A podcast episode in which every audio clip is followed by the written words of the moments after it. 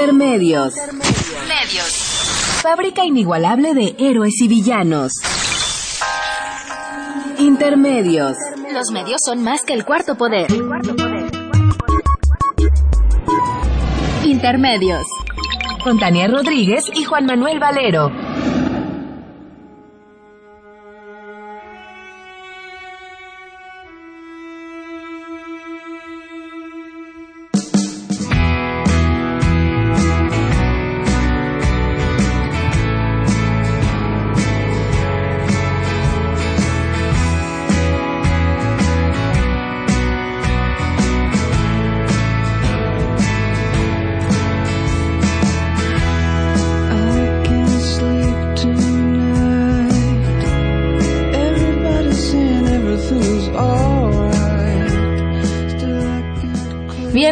Intermedios, hoy jueves 18 de septiembre del 2014. Los saludamos Tania Rodríguez y Juan Manuel Valero con el privilegio de poderlo hacer a través de los micrófonos de Radio UNAM.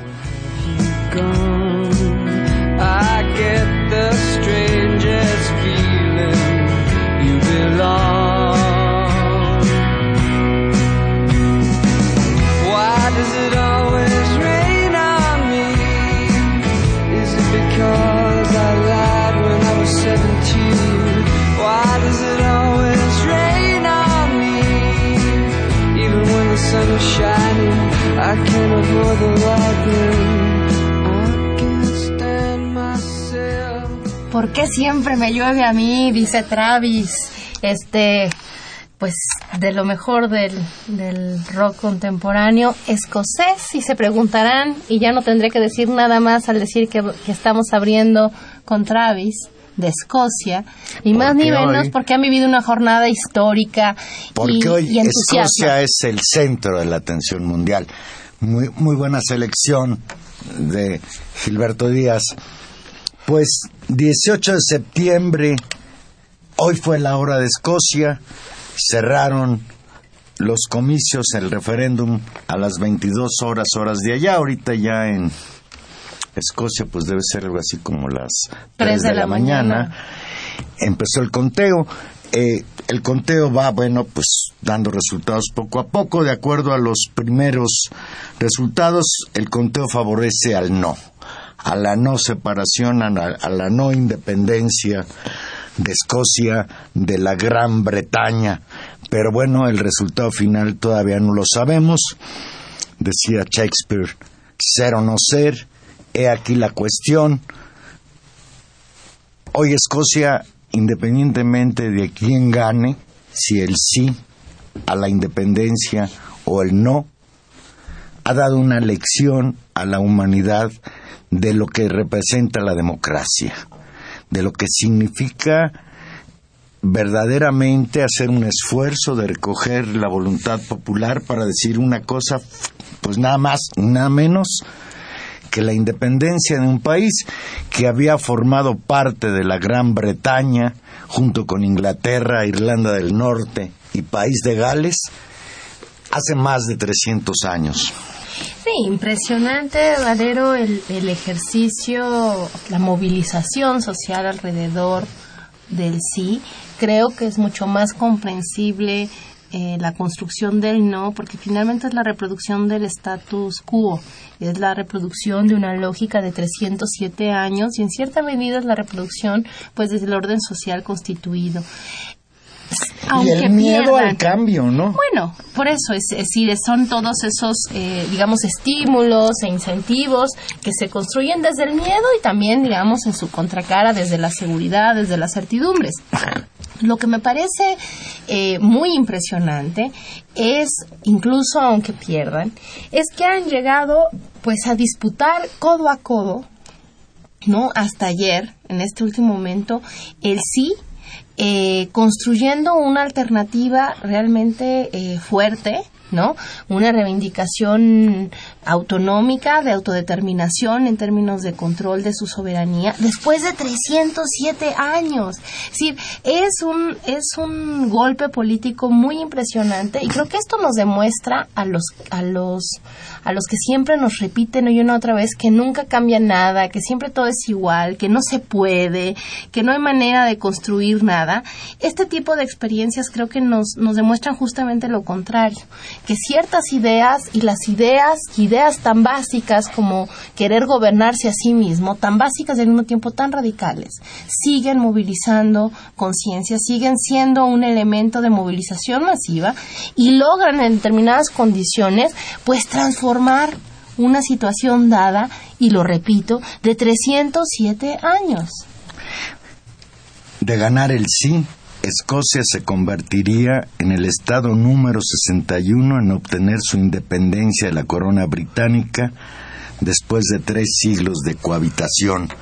De acuerdo con las encuestas que publicó hoy en la mañana el periódico británico The Guardian, el no ganaría con un estrecho margen de 51%. Se calcula que van a participar en la en la en, en, la votación pues que será alrededor de 40 millones de, de escoceses. Eh, no, más, ¿no? Ahora, ahora ya me, me, he confundido con los números, pero es un nivel de participación enorme. No, pero estoy diciendo tonterías. Escocia tiene alrededor de 5 millones y medio de habitantes. Sí, estamos pensando en términos de, que participaron alrededor del 80% del padrón 4 3 millones de escoceses llamados a votar. Un país pues relativamente pequeño hay quien señala que más allá de lo que implica la independencia en cuanto tal, la separación, los problemas que traerá consigo la moneda, la inserción en la Unión Europea, etcétera, etcétera, lo que hay es dos concepciones de lo que es el futuro y el desarrollo. Hoy gobierna Escocia un gobierno de corte socialista, llamémosle, mm, ¿cómo les llaman ahora los socialistas estos? Este centrista, centrista. Y por el otro lado, bueno, pues gobierna en Inglaterra la derecha eh, y el neoliberalismo. En ese sentido también se puede entender el deseo separatista de una porción muy importante del pueblo escocés.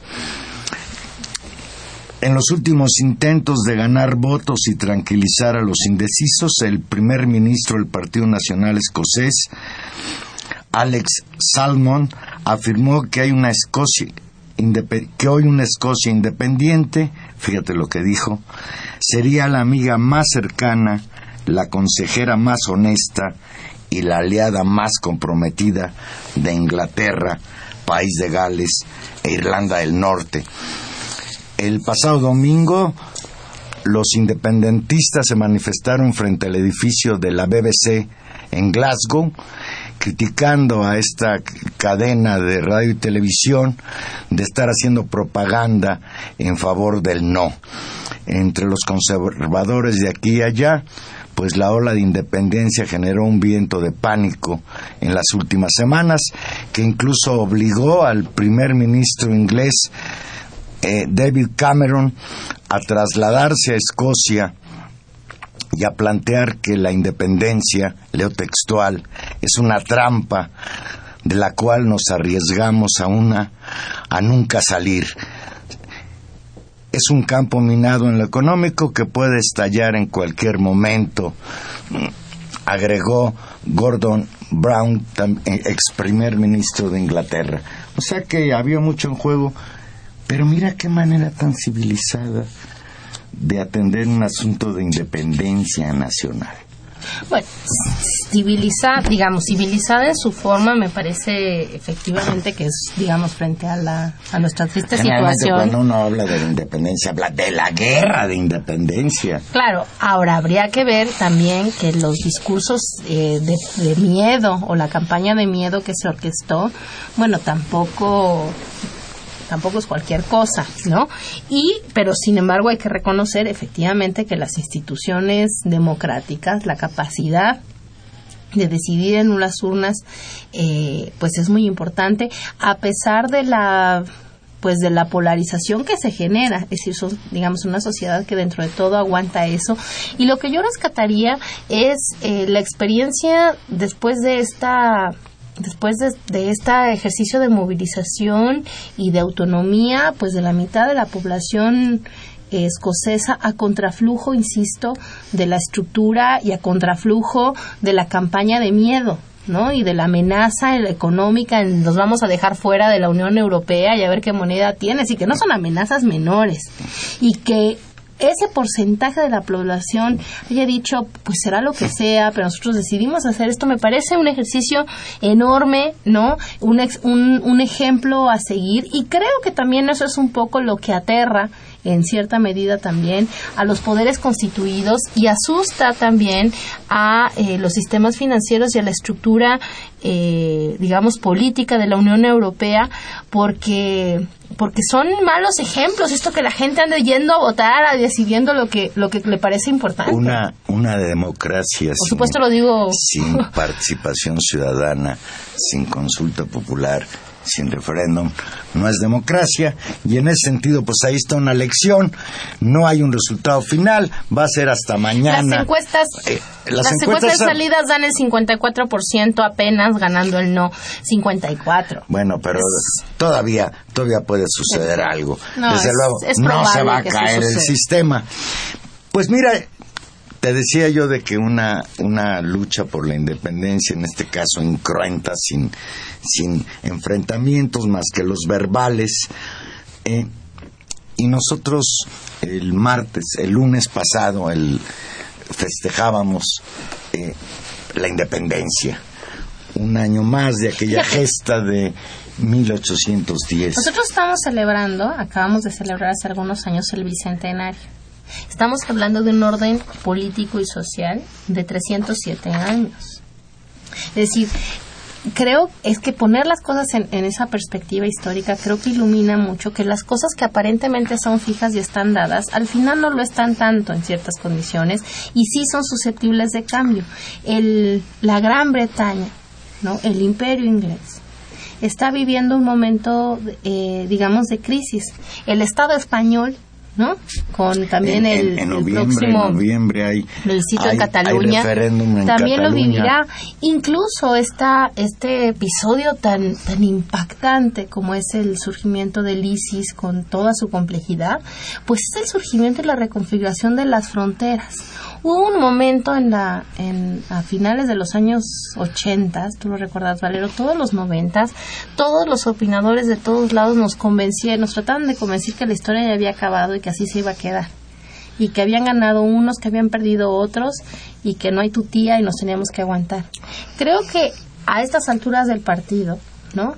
Lo que va quedando muy claro es que efectivamente se siguen moviendo los mapas, la gente, las ideas y hay espacio para, para la política en términos en términos profundos y para, para nuevos proyectos sean de un tipo u otro. Y con eso no estoy diciendo que, que, que, vayamos para mejor. Lo que estoy diciendo es que sí hay posibilidad de cambio. Y creo que recordárnoslo en un momento de crisis eh, digamos, como moral, como la que estamos atravesando ahora, recordando lo que decía el doctor Bartra hace ocho días, una especie de, de, pasmo social en el que estamos, pues vale la pena recordarlo y decir que 200 años, pues apenas vamos empezando. estás diciendo, te iba a preguntar que si había sido al grito que si habías festejado festejé. eh, la independencia. Pues por supuesto que festejo la independencia. No fui al grito porque creo que ya está muy desanimado para ir pero, pero sí.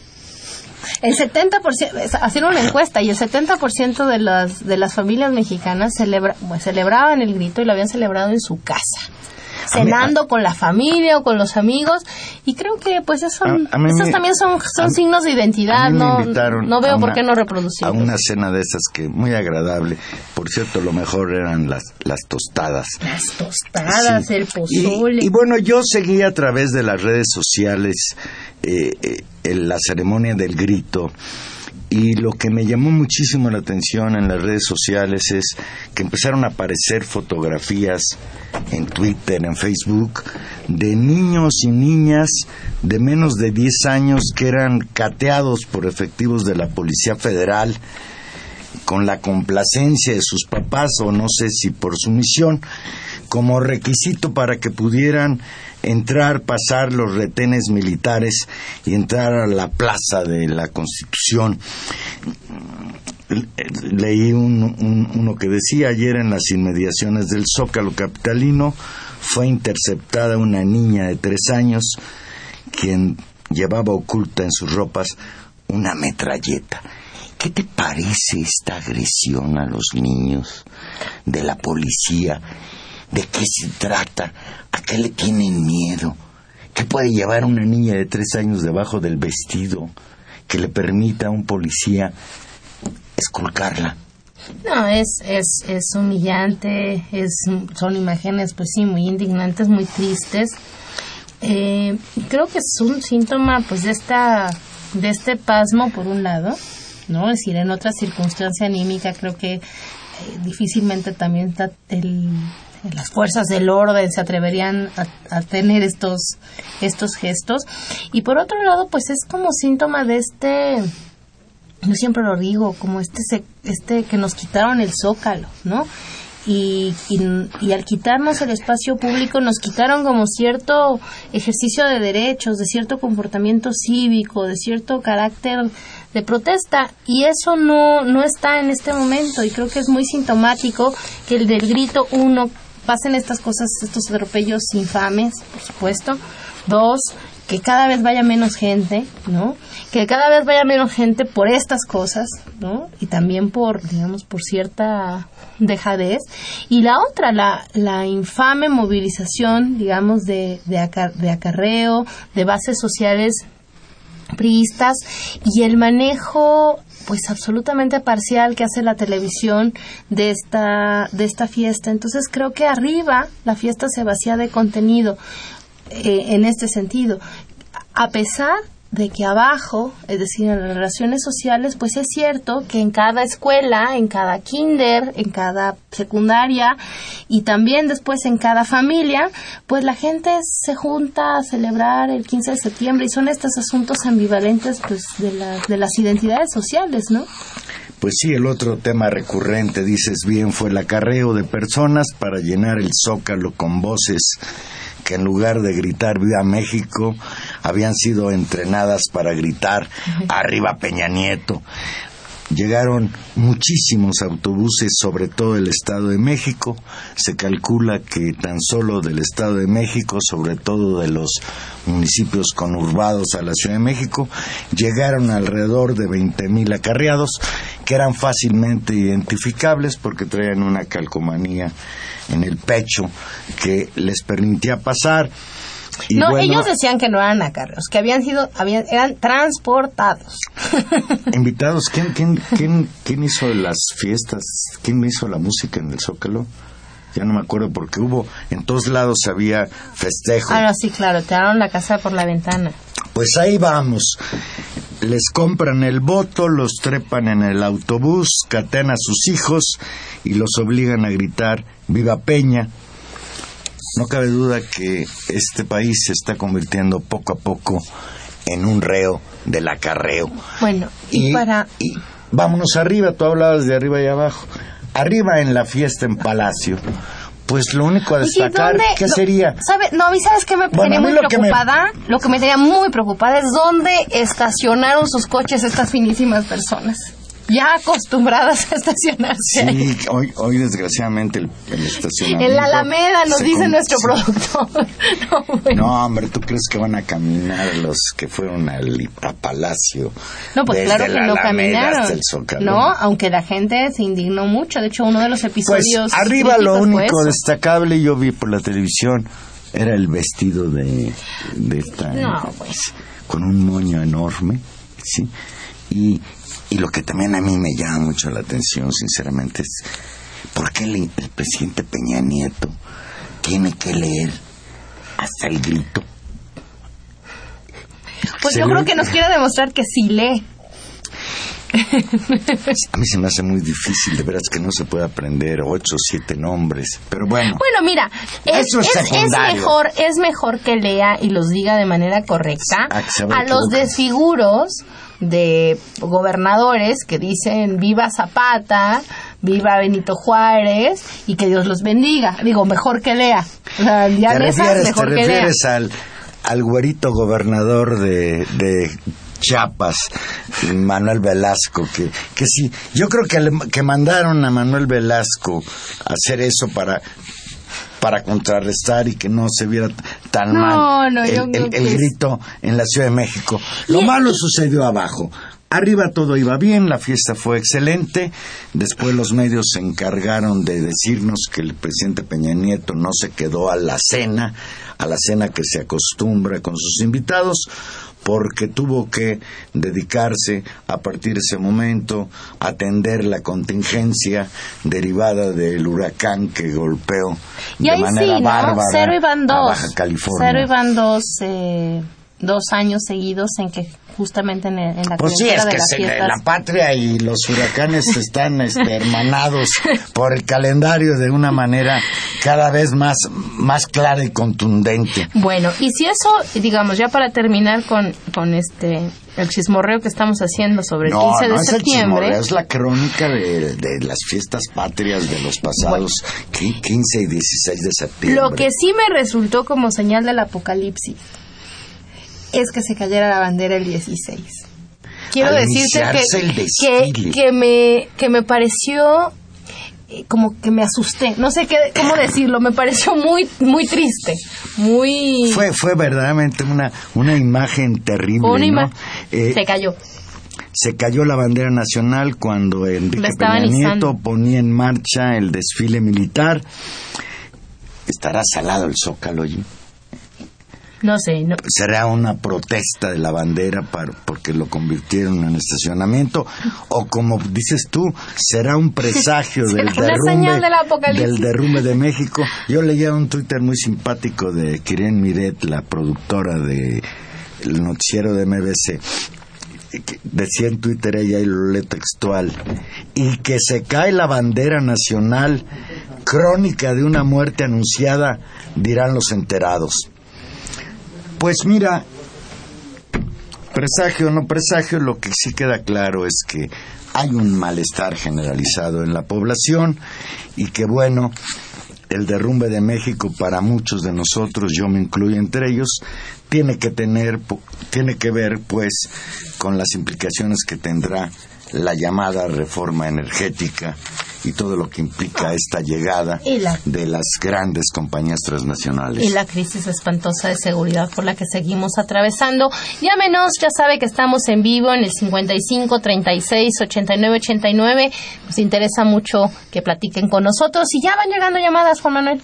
Dice Filiberto Sánchez, que nos llama del Estado de México, dice de Nicolás Romero, dice que alguna vez escuchó que en Canadá han en la misma situación que Escocia al pertenecer al imperio británico, ¿qué tanto eso es cierto? No, yo hasta donde tengo entendido, Canadá sigue perteneciendo, no sé si sigue perteneciendo a la Commonwealth, pero ya no es, ya es un país independiente. Es, eh, pertenece a la Commonwealth, son, son súbditos de la reina pero son un país independiente. Pues sí, digamos sí, con esa articulación. Su estatus, digamos, no es el mismo que el que mantienen Escocia y el país de Gales. No, no, no, no son parte de la Gran Bretaña, pero sí forman parte, digamos, sí son súbditos del de la reina.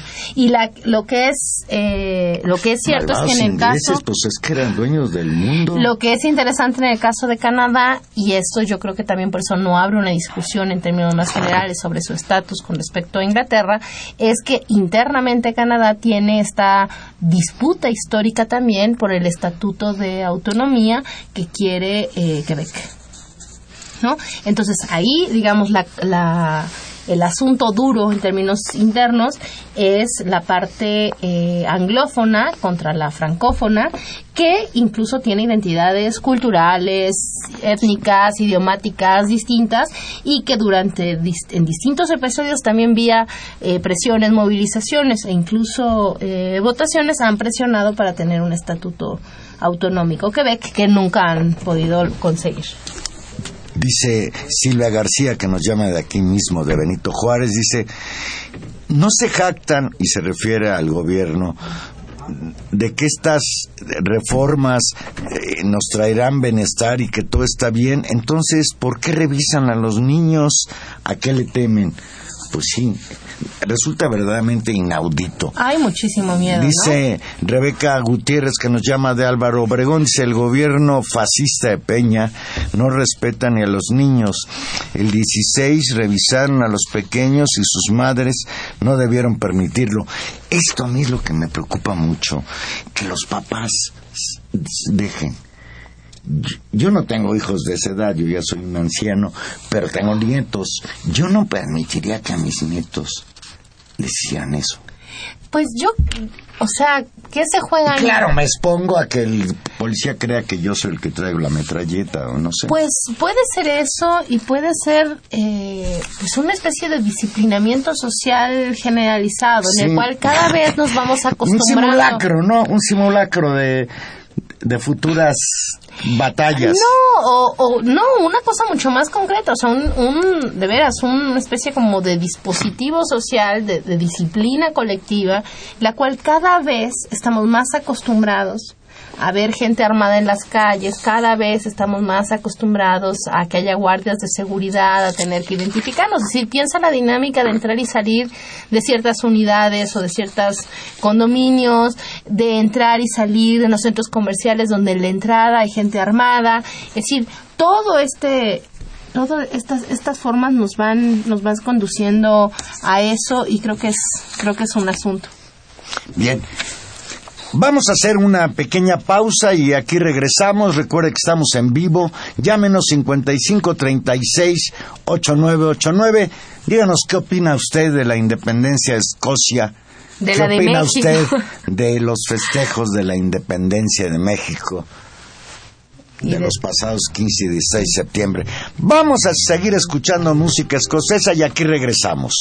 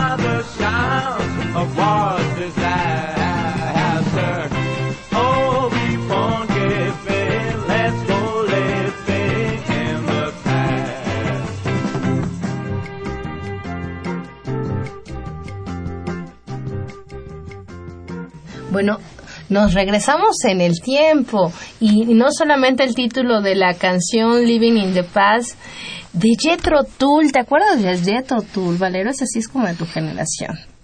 No, yo, soy de la de los Rolling Stones y Elvis Presley. Bueno, pero Jethro Tull, no, pero es de los años 60, 70 y bueno, estábamos con Travis muy muy noventas este y nos y nos y nos fuimos para allá y bueno el, la anécdota de hoy es que música escocesa en retrospectiva. Quizás salgamos con gaitas. Quizás quizás. Si tenemos suerte. Bien Tania pues mientras que aquí festejábamos de manera muy singular las fiestas patrias Baja California Sur sufría los embates del huracán Odile que literalmente devastaron la entidad según la Asociación Mexicana de Instituciones de Seguros, el costo para el sector asegurador por los daños causados por Odil en Baja California Sur podría rebasar los 12 mil millones de pesos que costó la devastación por las tormentas Ingrid y Manuel el año pasado en diversos estados de la República, en Guerrero entre otros, que por cierto no han terminado de realizar las tareas de rescate, de reconstrucción que había prometido el gobierno federal. Eh, por fortuna, y esto lo tenemos que señalar también, no hay víctimas personales, nadie murió, nadie salió herido por el impacto de este huracán sobre las costas de Baja California Sur, afectando a los cinco municipios de la entidad.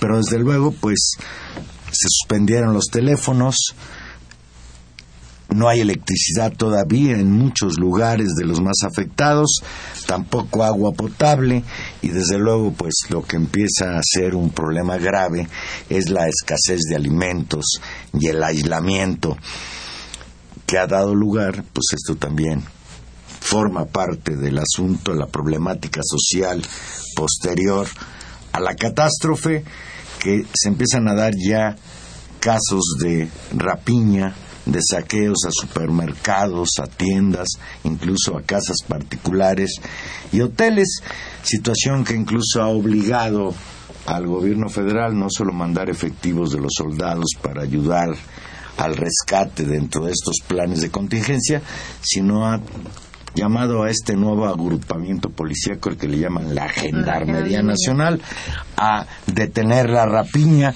Ahí estuvieron hoy eh, el propio presidente Enrique Peña Nieto y el secretario de Gobernación Miguel Ángel Osorio Chong, que aseguró pues que no van a permitir que se siga dando la rapiña. Eh, ya ha habido situaciones muy complicadas, ha habido ya enfrentamientos entre los habitantes. Anoche habitantes de colonias populares en Baja California Sur empezaron a levantar barricadas de seguridad para impedir saqueos y robos. La población se encuentra temerosa, sin embargo, hay quienes ya afirman que ya no hay nada que robar, que ya se lo robaron todo. Mm, una situación compleja, difícil. Eh, ya dicen que los turistas ya pudieron salir todos de, la entidad, pero bueno, ahora viene la, la resaca de lo que fue este bárbaro meteoro que por cierto pues ha provocado lluvias y sigue provocando lluvias ya. Hoy escuchaba yo que ya se degradó a, a tormenta tropical y bueno pues como estamos en la época de los huracanes ahí viene Polo, en el Pacífico también, y por ejemplo se anunciaba que mañana no habrá escuela en todo el estado de Guerrero, y en Acapulco es donde se están tomando las mayores provisiones. Hay 15 estados de la República afectados por los huracanes. Sí, Y pues. paradójicamente hoy la Ciudad de México fue beneficiaria de los vientos huracanados que provoca Polo en el Pacífico la ciudad está limpísima. Preciosa. No voy a decir Mancera que es gracias a él. No, bueno, no, que no. gracias al no circula. No tendrá esos, esos alcances. Ya empezó a dar sus primeros frutos el no circula. No, no, no. Dice Humberto que eso no es cierto. No, yo, me sumo a lo que dice Humberto. Un comentario solo, Juan Manuel, sobre, sobre estas eh, catástrofes. Eh, los fenómenos naturales pues, son naturales las catástrofes que ocasionan no son naturales, son, digamos, tienen una enorme dimensión social porque tienen que ver con las condiciones de vulnerabilidad, con que vivimos en ciudades, con que tenemos, eh, digamos, las condiciones que hemos construido para vivir en sociedad. Es decir, desde esa medida esas catástrofes son sociales. Me llama la atención ¿no? Que a últimas fechas, tal vez con cierto con cierta visibilidad más fuerte. En el caso de Guerrero hace un año, vimos los, digamos, episodios más o menos fuertes, ¿no? Todo el mundo creo que recordamos las imágenes de la gente saqueando el Costco inundado, ¿no?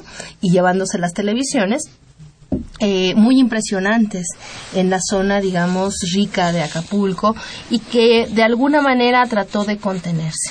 Lo que ha pasado ahora en, Baja California Sur me llama la atención justamente porque aparentemente es un estado muy tranquilo, ¿no? Pero, pero que en esta crisis social, es decir, lo que desata la, la, presencia de un meteoro y esta crisis es que ha sacado otras cosas. Nosotros hemos visto y lo estamos recordando ahora, lo recordaremos mañana, escuchamos una estupenda cápsula antes de iniciar el programa sobre lo que fue el terremoto del 85 en esta ciudad. Y estas tragedias, digamos, pueden movilizar también lo mejor de una sociedad. y pueden construir organicidad y pueden construir nuevos actores sociales, que fue en buena medida lo que pasó en 85. No hubo saqueos de la población. Que esté sucediendo esto eh, con una pizca en Guerrero y con una falta de, gobierno, es un desgobierno de la magnitud de lo que de lo que se va narrando en un estado aparentemente tranquilo, porque nadie a estas alturas decía Baja California es un estado peligrosísimo, si fuera Tamaulipas, pues todo el mundo asumiría que bueno, pues sí, ahí la cosa está muy dura. Baja California Sur ¿Qué hay estos servicios? ¿Qué nos dice Hasta del la país? capital se llama La Paz. Mira tú. ¿Qué nos dice, qué nos dice de, de nuestra sociedad? ¿Y qué nos va, es decir, lo veo como una especie de indicador como un foco rojo, muy rojo, porque para la gente que vive ahí no es una broma lo que está pasando, y luego una reacción social inmediata, que también pasa por el aprendizaje cotidiano de los últimos años. ¿Qué forman las colonias de manera inmediata y cuál es el repertorio de acción que opera? Hay que formar brigadas de autodefensa. Decir, nos los que aquí nos conocemos, nadie pasa, nos ponemos una camiseta y nos declaramos. Es decir, ¿qué está pasando en el país? Me parece muy, muy alarmante y al mismo tiempo muy interesante. Ahora que dices eso de que se están formando autodefensas, creando barricadas para defenderse de estas olas pues de delincuentes que se están dedicando al saqueo aprovechando la situación Hoy leí una noticia que me preocupó muchísimo, que hay una orden de, aprehensión también contra Hipólito Mora, nuevamente. Después hablaremos del asunto. Sigue en la cárcel el doctor Mireles. Y, las, y secuestrada a sus familiares, y una situación realmente Pero, pero ese ese es un paréntesis. Mm, pues Tania, hacemos votos desde luego porque Polo parece ser que no crece hasta convertirse en huracán, que ya eh, ha bajado su intensidad, han, bajado la intensidad de los vientos. Esperemos que así sea, que no vaya a golpear a ninguno de los estados del Pacífico, ni a Guerrero, ni a Michoacán, ni a Colima, ni a Jalisco, como era el pronóstico. Pero bueno, pues frente a estos fenómenos naturales o hay quien dice que ya provocados de alguna manera por este fenómeno del cambio climático. Eh, cada día pues los huracanes son más frecuentes y se convierten en noticia, en mala noticia, aunque dicen que a la larga los huracanes son una buena noticia porque traen mucha agua las presas están llenas, ¿no? El sistema Cutzamala. Ya se llenaría la presa en Sonora del, gobernador. Yo creo que él, está tranquilo porque pues él tiene agua. Tal vez ahora la abra un poco para que fluya y llegue el agua pues a las comunidades que ya no tienen agua porque él decidió hacer un represo. Pues vamos a, vamos a hablar un poquito de esto que los, las derivaciones del problema este gravísimo de la contaminación del, de dos ríos en Sonora provocados por la minera México y por eso salió a, a colación el gobernador Guillermo Padres, gobernador panista, que fue sorprendido. Por cierto, fue Televisa la que sacó el reportaje en que se dio a conocer que el señor gobernador tiene un rancho y en ese rancho construyó su presa y prácticamente ha secuestrado el agua de toda la región en un estado, en un estado que todos sabemos que padece por falta de agua.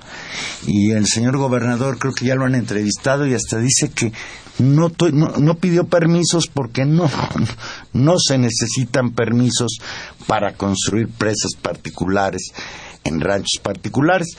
Y parece ser, por lo que ya cada vez se ha venido informando más, que no es un hecho aislado, que se da en el norte del país sobre todo esta cuestión de que los ricos se defienden de la sequía secuestrando el agua de todos esta, esta apropiación de los, de los medios básicos de subsistencia, pues ya sea por términos económicos o la combinación de poder económico y poder político, pues también va llevando una situación pues, crítica a este país. Juan Manuel, y bueno, pues mientras eso sucede, pues el, también el, el asunto con, con la minera México se sigue desarrollando. Se entregó un primer informe eh, la comisión especial eh, legislativa que iba a investigar lo que había sucedido, destacó que el consorcio reporta una ganancia de 4.4 millones de dólares diarios que cuenta con un historial negativo y de impunidad, que no protege la salud de sus trabajadores y cierra centros hospitalarios como el Hospital Ronquillo. Quiero repetir la ganancia de estos señores tan, tan ricos. 4.4 millones de dólares. La Cámara de Diputados demandó que Grupo México instaure un fondo de desarrollo regional con un piso inicial de 5 mil millones de pesos con el fin de contrarrestar los daños que ocasionó su minera, la minera Buenavista, que antes era la, la, mina de Cananea. Le cambiaron, le cambiaron, Cananea, la histórica Cananea. A la, a la mina número uno en, en México y quizás en el mundo productora de cobre, que ocasionó, por los daños que ocasionó a los ríos Sonora y Bacanuchi. Y ojo, esta comisión de la Cámara de Diputados no solo está queriendo obligar a pagar a esta, a esta empresa, al Grupo México, 5 mil millones de pesos de entrada, sino que se está también planteando la, la posibilidad de sugerir desde la Cámara de Diputados la suspensión de labores y que se evalúe la posibilidad de cancelar la concesión. Yo ahí sí Mira, la guerra tan dura contra Germán Larrea. No, no, no lo sé, no lo sé. Es un, grupo de un es poder una bravata de los priistas. Un, grupo económico muy poderoso, pero bueno, pues teórica, de algo debería servir el poder político para equilibrar estas estas empresas que realmente son depredadoras. Ya veremos, fíjate, ya veremos fíjate, la Junta de Coordinación Política encabezada por el ínclito Manlio Fabio Beltrones hizo suya las recomendaciones de la Comisión Especial, entre las que destacan la creación del mencionado fondo. Que algo tiene que ver con Sonora, ¿no, Normal. Fue gobernador de ahí. Y claro, mira, deja terminar de decir lo que dice Manlio, luego va a decir Manlio que, que lo estamos tergiversando. Dice que la creación del mencionado fondo adicional al fideicomiso de dos mil millones de pesos que el Grupo México ya había aceptado pagar. En sus recomendaciones cuarta y quinta, la Comisión Especial hizo referencia a la concesión y aunque no propone de manera abierta su cancelación, sí lo hace de manera indirecta cuando establece, y leo textual, hacer valer el imperio de la ley, exigiendo a todas las autoridades competentes el ejercicio de todas las acciones y recursos civiles, penales, administrativos y laborales a que haya lugar para sancionar de manera ejemplar a la empresa y personas que resulten responsables. Sigo leyendo textual hacer un llamado a la autoridad competente a redoblar las acciones de vigilancia y supervisión de la mina Buenavista del Cobre Sociedad Anónima. Es decir, Cananea. con el fin de revisar las violaciones en que ha incurrido la mina y, y prevenir cualquier otra en el futuro en materia ambiental, laboral y en general de seguridad industrial, con objeto de proceder a la suspensión de actividades y a la evaluación de la cancelación de la concesión otorgada a Grupo México. Pues yo quisiera pensar que es real el pleito con este grupo depredador de Germán Larrea, porque sí son inmensamente grandes las ganancias que saca y nunca estas empresas mineras han generado riqueza en su región los salarios que ganan los mineros son miserables. Las condiciones en las que trabajan los mineros son las peores condiciones que ustedes pueden imaginarse.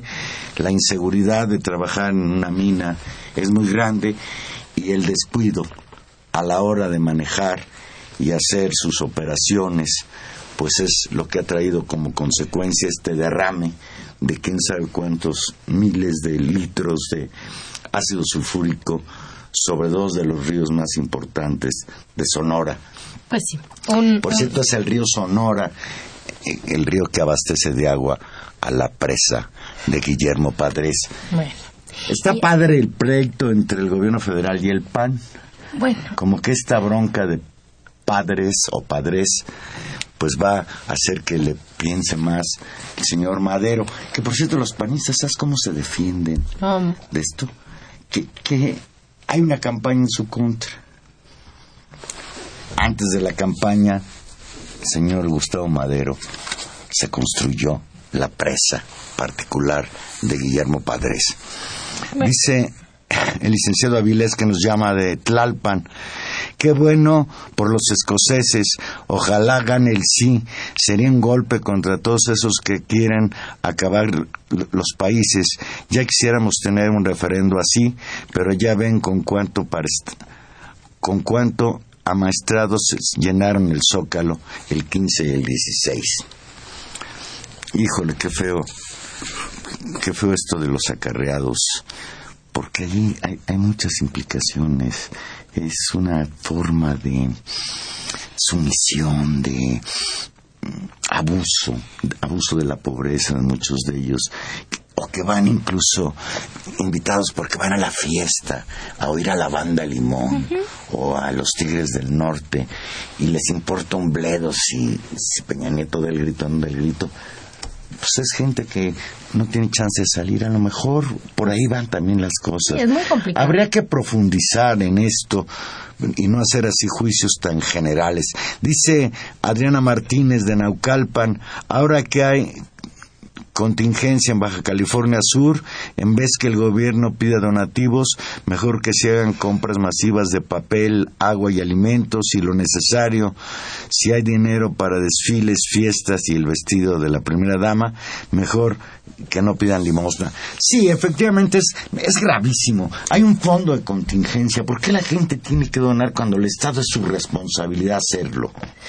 Porque además se vuelve como un mecanismo caritativo cuando podría ser un mecanismo un de teletón para los damnificados de, Baja California encabezado por Televisa. de movilización social de autonomía y termina siendo como capturado o controlado por estas instancias no tiene toda la razón Adriana Martínez. eh, qué más Valero por ahí teníamos otra más Aquí está. Dice la señora Cárdenas de Naucalpan, dice, se ha visto que la caída de la bandera es símbolo de, de, la próxima caída del PRI y el PAN, por más fatídico que parezca, así hay que verlo. Bueno, está bien, es, una, es, otra visión, es, es un presagio en este caso positivo de la señora Cárdenas. Eh, eh, Julián Carrillo de Metepec ¿Qué les parece el Peña Nieto haciéndola de estadista? Pues sí. ¿En dónde? Pues me imagino que dando el grito y tratando de ahí este, en el desfile militar, me imagino que se refiere que se refiere Por a cierto, no lo quiero creer, ya ya que se vuelven a referir a esto del estadista. Yo me quería explicar por qué se cayó la bandera. Valero. No hablemos de eso, es tan triste. No, y ahora alguien me contó, no, no me consta, ni, ni, si, y no es la versión oficial de ninguna manera, que hay un botoncito para que suba la bandera y un botoncito para que baje, y que el encargado en esta ocasión de apretar el botoncito fue el mismísimo señor presidente, y que en lugar de apretar el botoncito de subir, apretó el de bajar. Eso no, sé si sea posible. Yo no, no tengo idea, eh, pero, habría, habría que pedirles que nos explicaran por qué se vino abajo la bandera nacional. Bueno, y hablando de zócalos, ya no nos da, ya no nos da tiempo, así que tendremos, tendremos que dedicarle con calma una, una platicada, Juan Manuel, al segundo informe de gobierno de Miguel Ángel Mancera, jefe de jefe del de la Ciudad de México, jefe de gobierno de la Ciudad de México, eh, y la significación política que creo que ya tiene, pues yo no sé si ahora sí que son mis nervios, esta especie de, de alineación muy, muy clara con, con, el gobierno federal, de este acompañamiento pues muy colabora, colaborativo con, con pues esto, con el gobierno federal, con el gobierno de Enrique Peña Nieto. ya hablaremos de eso. Dicen que en el informe, este segundo informe, pues en primer lugar no hubo oposición. Y entonces pues un informe light para, para Mancera, no, tuvo que enfrentar muchos cuestionamientos, no hablo para nada de la corrupción, no hablo de la bronca que trae con la línea 10 de, del metro, 12 del metro, pero sí, sí le dio mucha énfasis a la relación tan cordial que tiene con el gobierno federal de tal manera de que pues él señala que forma parte de su responsabilidad estar bien con el gobierno federal porque eso garantiza obras de infraestructura para la ciudad, está de plácemes por la apertura la construcción del nuevo aeropuerto, por los 53 kilómetros más de, de línea del metro, etcétera, etcétera, y pues ese es su, planteamiento. Y, muy, digamos, este, este asunto del metro fue un golpe que, bueno, que lo resintió evidentemente Marcelo Ebrard, pero creo que también raspa y golpea de manera muy fuerte a, a Miguel Ángel Mancera, ya ni qué decir a la población del oriente de la Ciudad de México, que es un padecer esa situación con con el metro, ¿no? que es indignante, pero Juan Manuel hay una caída significativa en, la, en las valoraciones positivas sobre Miguel Ángel Mancera, hay una, una declaración que ya tendremos que analizar con calma con respecto a qué es lo que él entiende por izquierda y cómo él realmente valora a la izquierda que él es, aunque declara que su gobierno no milita. Y entonces él acuerda con los demás actores políticos me parece que es un momento muy interesante también hacer la evaluación, que, que también ameritaría hacerlo de esto en el contexto de las elecciones eh, al Consejo Nacional del PRD, que finalmente serán las que definen candidatos no solamente nacionales y a diputados para el próximo año, sino también las candidaturas y las formas de gobiernos de esta ciudad, en la cual eh, pues ha sido gobernada desde el 97 por el Sol Azteca y como en muchos otros casos yo creo que estamos ante el inicio de un desgaste fuerte de del gobierno, no solamente en su identidad y su programa, no sé si en sus bases sociales, por eso habría que, analizarlo con calma. El aparato, creo que el aparato del gobierno funciona y funciona muy bien, el aparato del PRD ahí está, pero creo que para, para un sector de la población empieza a generarse también una especie de de rutinización de lo que significa un gobierno del, del PRD y que no necesariamente el próximo año, sobre todo con este acercamiento tan yo diría hasta peligroso para sus propios intereses con el PRI puede generar en una campaña del próximo año que se avecinan verdaderamente duras y con una movilización de aparatos y de dinero como creo que pocas veces hemos visto. Yo tengo la impresión, Tania, de que el PRI ya gobierna con el PRD la Ciudad de México.